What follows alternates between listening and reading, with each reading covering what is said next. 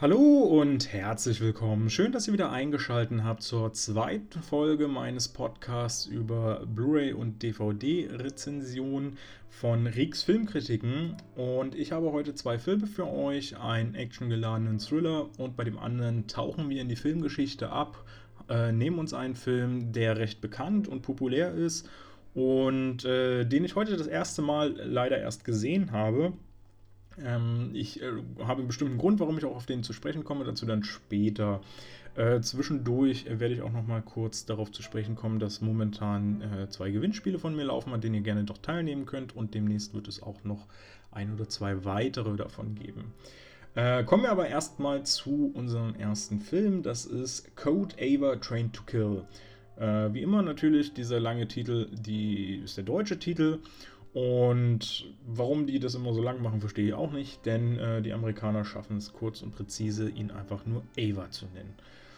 Er ist ein Film, der ab 16 freigegeben ist. Auch da ist manchmal streitbar, ob er nicht vielleicht eine 18 hätte kriegen sollen, wobei ich tendenziell eigentlich schon äh, damit übereinstimme, dass eine 16 gerechtfertigt ist. Er wird am 22. Oktober rauskommen, äh, geht eine Stunde und 37 Minuten und ist von Euro, Euro Video wird herausgebracht. Äh, demnach ist relativ klar, dass es eine Direct-to-DVD-Produktion ist. Auch wenn er in einigen Kinos in anderen Ländern meines Wissens in, äh, lief, dort auch nicht so unerfolgreich war. In Amerika selbst, wo er auch produziert wurde, hat er recht gute Download-Raten auch erzielt.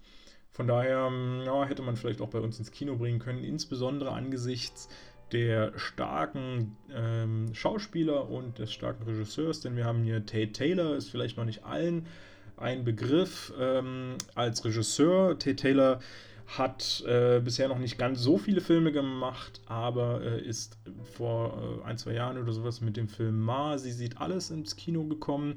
Für mich ein recht guter Horror-Genre-Film, den man sich durchaus mal angucken kann mit Octavia Spencer in der Hauptrolle.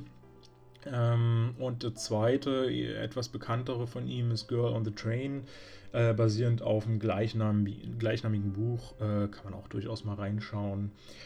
Ähm, neben ihm sind alle, ist allerdings ein echt starker Cast aufgezeichnet. Denn äh, Code Ava besteht vor allem aus den Hauptfiguren von Jessica Chastain, John Malkovich und Colin Farrell. Aber auch die Nebenfiguren sind stark besetzt mit Common, Gina Davis, Jess Wexler, äh, Diana Silvers und einigen mehr. Also das ist schon, boah, erste Klasse. Äh, das wünscht sich so ein, der, der ein oder andere Film auch, so ein Ensemble an Stars aufbieten zu können, was natürlich nicht immer gleich auch viel vom, vom Film verrät oder beziehungsweise zu bedeuten hat, dass es ein guter Film ist. Es geht in dem Werk um die junge Ava. Sie ist attraktiv und vor allem eine professionelle Auftragskillerin die sich nur die schwersten Jobs quasi raussucht oder bekommt, denn sie hat es wirklich drauf, sie kann alles, sie weiß alles äh, und dementsprechend setzt sie das auch in ihren Jobs um. Ähm, mit ihrer Attraktivität verzaubert sie ihre Opfer so ein bisschen, kann man sagen, lockt sie ins Schlafzimmer oder wird von ihnen dann ins Schlafzimmer mitgenommen. Und äh, dort wird, versucht sie dann möglichst lautlos, unbemerkt die Person zu eliminieren. Das Ganze geht doch jedoch bei einem ihrer Jobs schief und äh, als das Ganze geschehen ist, versucht sie ihr Boss Simon, gespielt von Colin Farrell, so ein bisschen auf den Verkehr zu ziehen und in Zwangsurlaub zu schicken. Doch das will sie eigentlich gar nicht so richtig.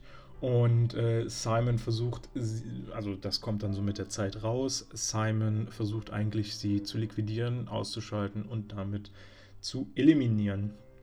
Ähm, Somit dreht sich das Ganze, die ganze Story so ein bisschen auf den Kopf von äh, der Jägerin zur Gejagten quasi.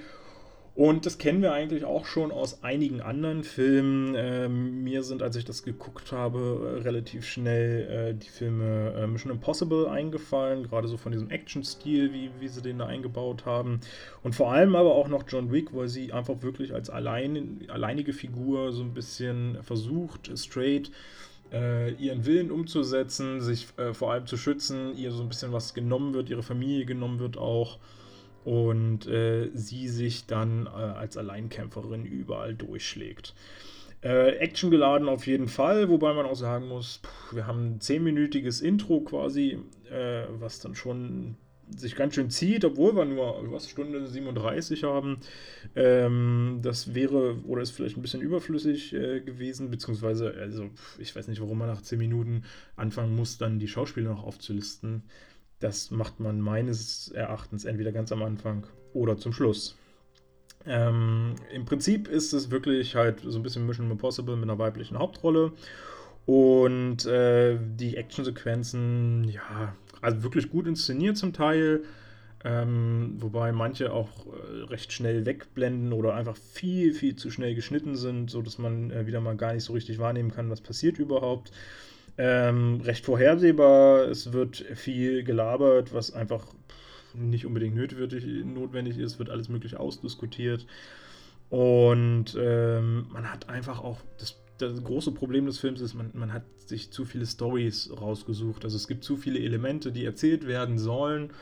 Äh, wie zum Beispiel, dass sie das, das Thema, ähm, dass sie eine schlechte Agentin sein soll, ähm, Konflikt mit der Schwester und der Ex-Freund und äh, die, die familiären Geschehnisse und alles Mögliche. Also es ist ein bisschen viel, was sie da rausgeholt haben. Äh, insbesondere bei der kurzen Spielzeit äh, hätte man deutlich kürzen können und müssen und sich dann vielleicht doch ein bisschen besser auf einzelne Elemente konzentrieren und diese besser ausführen können.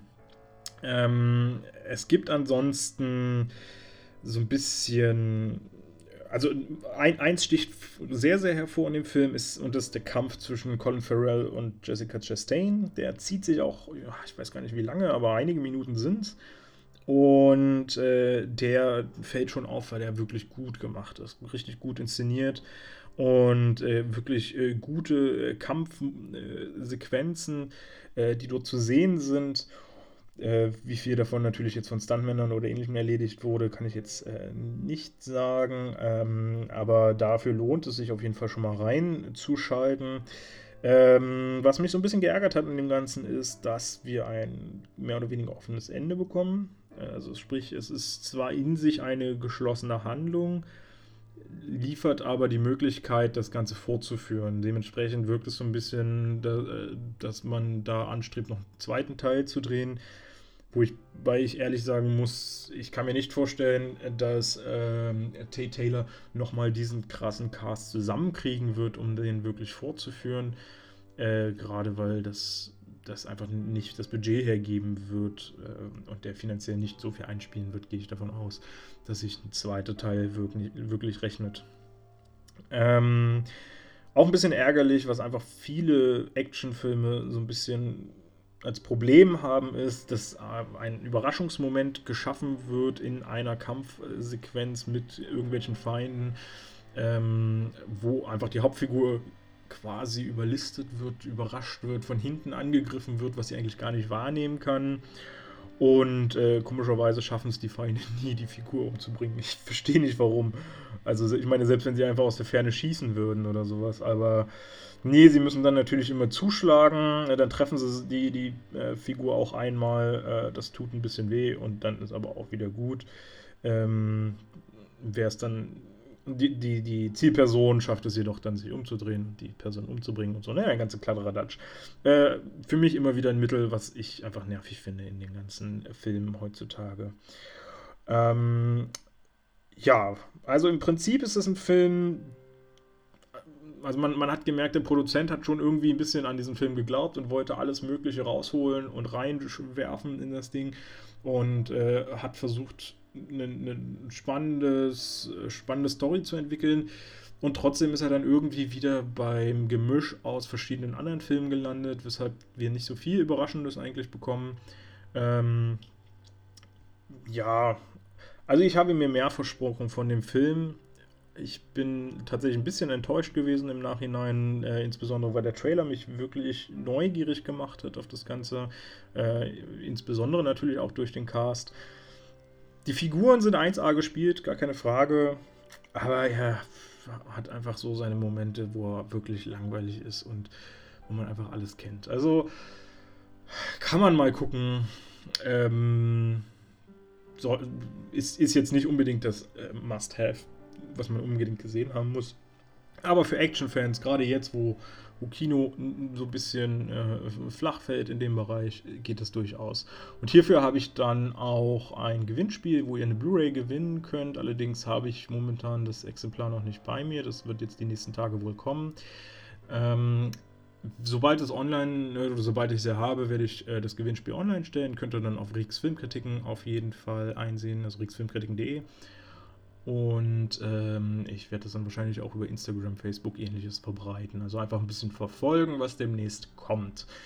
Äh, solange ich äh, das noch nicht habe, wechsle ich jedoch erstmal zum zweiten Film. Das ist die sehr, sehr populäre Produktion von Volker Schlöndorff, Die Blechtrommel. Klingt schon deutsch, ist auch deutsch, äh, beziehungsweise äh, nicht nur, denn auch Polen, Frankreich, Jugoslawien haben mitgewirkt, ähm, von Studiokanal äh, Deutschland rausgebracht, äh, beziehungsweise wird es derzeit äh, vertrieben von denen. Und äh, ich möchte über diesen Film heute mal sprechen, weil er tatsächlich jetzt schon über 40 Jahre alt ist. Ist am 3. Mai 1979 erstmals erschienen und äh, hat jetzt auch relativ groß, leider durch Corona bedingt, alles ein bisschen schwierig und verschoben, äh, seine 40-Jahr-Feier quasi äh, gehabt. Ähm, dazu gab es hier in Berlin auch im Kino International äh, Sondervorführungen, unter anderem mit Hauptdarsteller David Bennett äh, der dann auch noch ein paar Worte dazu gesagt hat. Ähm, ja, also das ist allerdings nicht der Aspekt, warum ich jetzt diesen Film aufgreife, denn vielmehr äh, erscheint er am 8. Oktober als Collectors äh, Edition und äh, als digital remastered Version, so dass ihr den nochmal in 4K jetzt betrachten könnt, zu Hause auf Blu-ray und DVDs.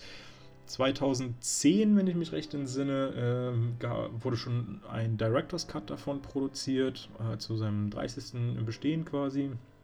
Äh, die, der ist 20 Minuten länger, wenn ich mich recht entsinne. Äh, wo man, wobei man sagen muss, der Film hat schon in sich eine sehr, sehr gute Länge, denn ähm, er geht 2 Stunden 42 hat eine Altersfreigabe von 16 Jahren, wobei ich teilweise auch gelesen habe, dass er eine 18 hat. Ähm, 16 würde mich tatsächlich auch so ein bisschen wundern. Gerade bei der deutschen FSK sind sie ja nun doch immer ein bisschen penibel, insbesondere wenn es um äh, Szenen geht, die doch sexuell angehaucht sind äh, oder äh, direkt auch äh, sexistische Handlungen äh, darstellen.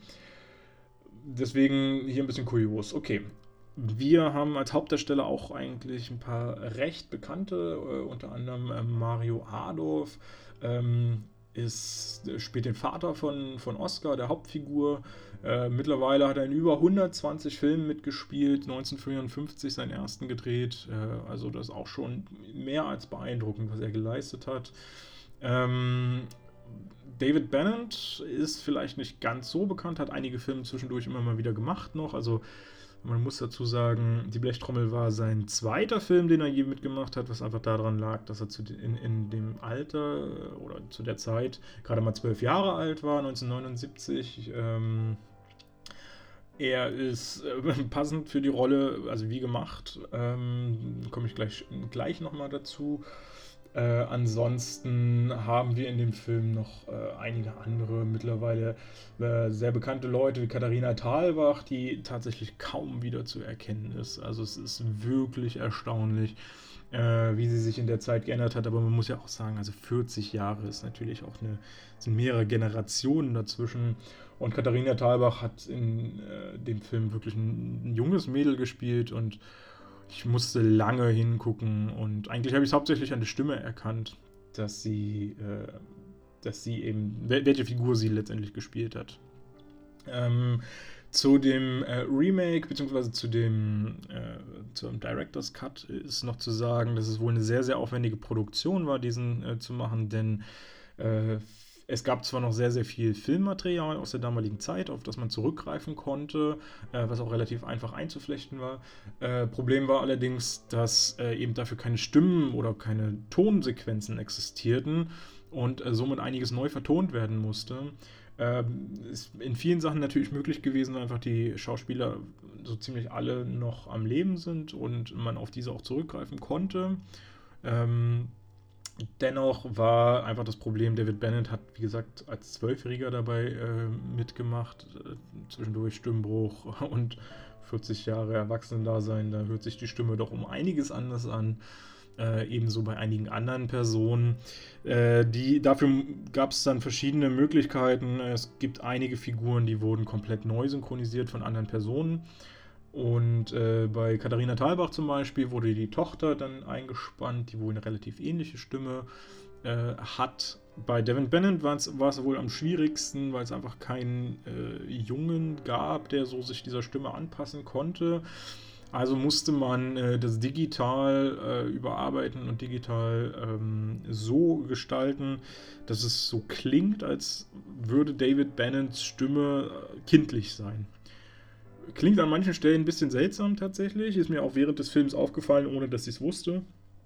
Aber äh, grundsätzlich ähm, ist das auch so ein bisschen könnte man denken, das passt einfach in die Zeit. Die Tonqualität damals war einfach noch nicht so großartig, wie sie heute ist, so sauber, wie sie heute ist vor allem. Und von daher ist das schon, passt das rund rein und, und funktioniert schon irgendwie auch. Äh, zum, kurz zum Film, wer ihn noch nicht kennt, äh, es geht um den Film um, um den jungen Oscar, der äh, mit drei Jahren, ähm, beziehungsweise schon bei der Geburt, kriegt er versprochen, dass er eine Blechtrommel bekommt. Und äh, das soll im Alter von drei Jahren geschehen. Die bekommt er dann auch. Und äh, er möchte äh, als eine Art Protestaktion äh, gegen die Idiotie der, des Erwachsenseins, ähm, möchte er nicht erwachsen werden. Und äh, damit äh, das klappt, setzt er sich in den Kopf, warum auch immer das funktionieren soll, dass wenn er eine Treppe runterfällt und sich damit am Kopf verletzt oder beziehungsweise generell verletzt, äh, er nicht mehr wachsen wird. Ähm, und genau das tut er das, und es funktioniert komischerweise auch.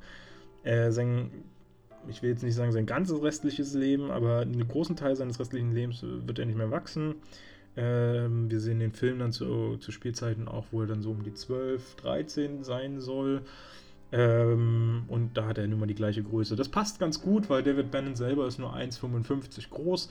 Schon als Kind war er nicht groß ähm, und, und äh, beziehungsweise für seine, äh, für seine Altersverhältnisse sehr klein. Deswegen war er für die Rolle wie gemacht.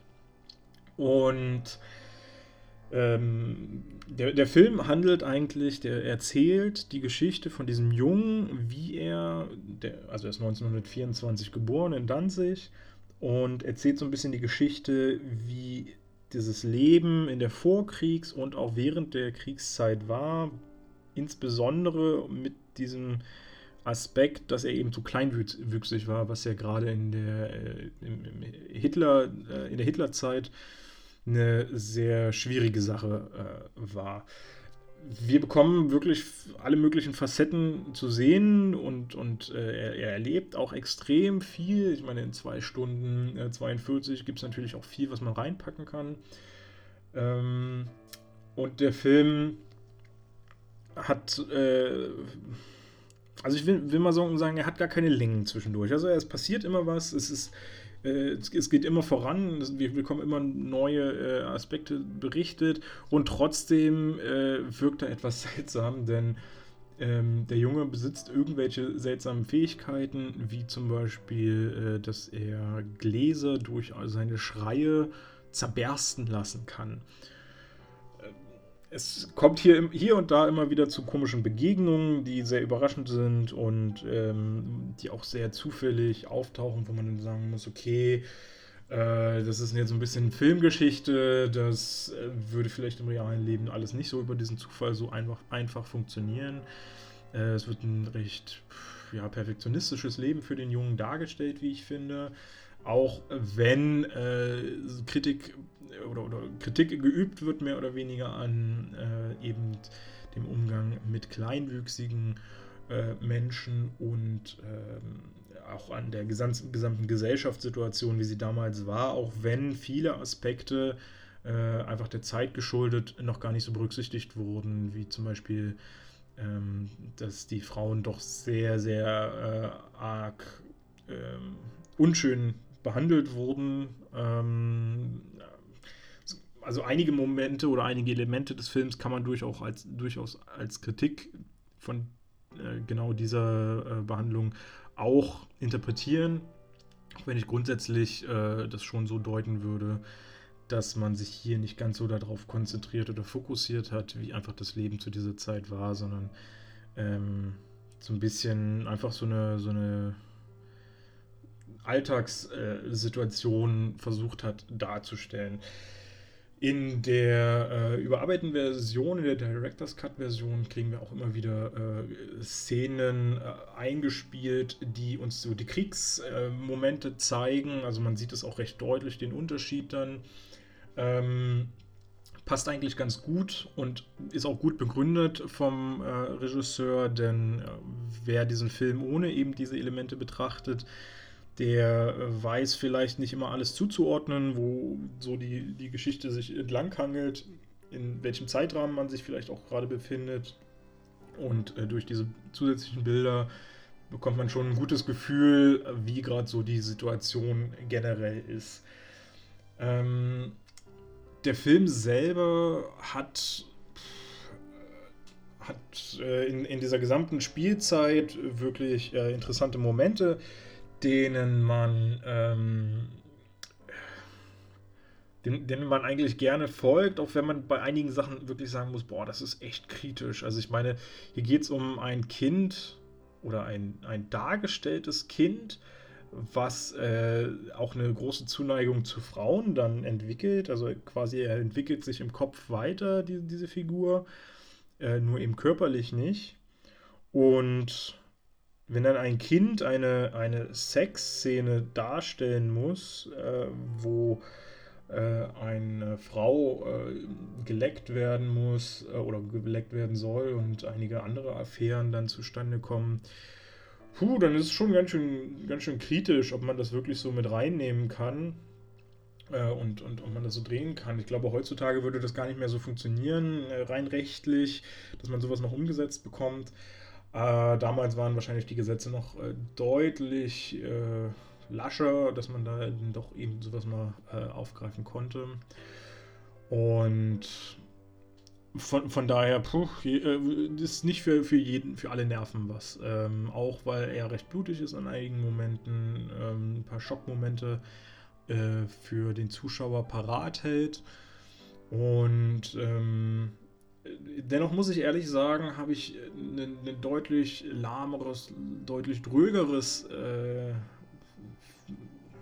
Werk erwartet gehabt, in dem einfach ähm, dieser Zahn der Zeit äh, zu doll dargestellt ist. Ich meine, das, das ist auch der Fall, aber ich bin nicht so gelangweilt gewesen, wie es sonst von Filmen dieser Art, insbesondere deutschen Produktionen, äh, war man, er hat mich gut, äh, gut mitgerissen und äh, ich war eigentlich gut unterhalten die ganze Zeit. Äh, war auch recht neugierig, wie es denn weitergeht, auch wenn mir die Hauptfigur immer so ein bisschen äh, störend und insbesondere durch die Stimme auch nervig erschien. Ähm, ich muss sagen, zu den Schauspielern kann ich sagen, pff, Hut ab. Also, äh, also auch wenn die Figur von David Bennett ähm, recht nervig war, war es trotzdem stark geschauspielert. Viel beeindruckender fand ich jedoch noch Mario Adorf. Ganz, ganz klar, äh, äh großartiger Schauspieler, hat es immer wieder bewiesen. Und auch hier zeigt er beste Leistungen. Und ähm, am besten Katharina Thalbach und äh, Angela Winkler. Angela Winkler hat die Mutter von, ähm, von dem Oscar dargestellt. Und beide Frauen wirklich par excellence großartig da äh, ihre Rollen äh, preisgegeben und, und äh, interpretiert und äh, mit viel Mühe, viel Aufwand äh, alles reingesteckt, was sie hatten.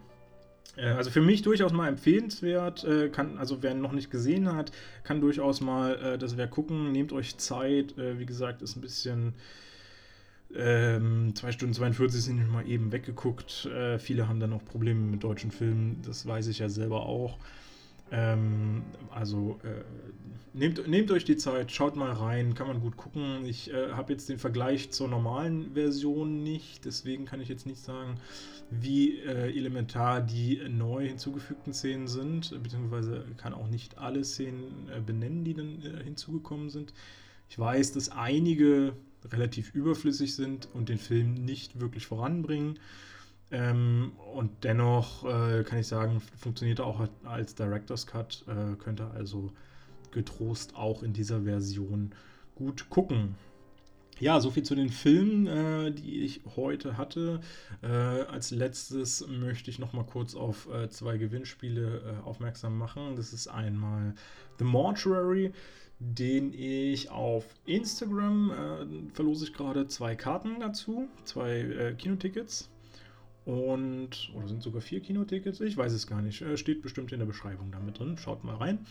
Ähm, gerne mitmachen, äh, freue ich mich immer über alle Kommentare. Äh, ihr sollt dort eine Frage beantworten und äh, eine Person verlinken, mit der ihr gerne ins Kino gehen würdet. Und ähm, ich glaube, das endet übermorgen um 12, wenn ich mich recht entsinne. Also am 21. Äh, Bis dahin könnt ihr noch mitmachen und äh, das Glück wird euch vielleicht hold sein. Äh, das andere ist The Beach House. Ähm, das Gewinnspiel wird meines Wissens morgen enden. Auch da habe ich Freikarten fürs Kino, die ich verlose und euch dann zusenden werde. Ähm, das könnt ihr allerdings äh, direkt nur über meine Website machen. Da habe ich ein Formular erstellt. Äh, einfach draufklicken und äh, alles eintragen, was er braucht. Frage beantworten. Äh, ist nicht so schwer. Und dann äh, seid ihr dabei, seid ihr im Topf. Morgen wird dann ausgelost. Und dann schicke ich euch die zeitnah zu, sobald ich sie habe. Ähm, und einen äh, letzten Hinweis noch: Es wird nämlich demnächst noch ein Gewinnspiel geben. Neben Code AVA äh, bekomme ich auch zwei Blu-rays zum Film äh, U. 235 oder U235. Ich äh, weiß jetzt gar nicht, ob er deutsch oder englisch ausgesprochen wird.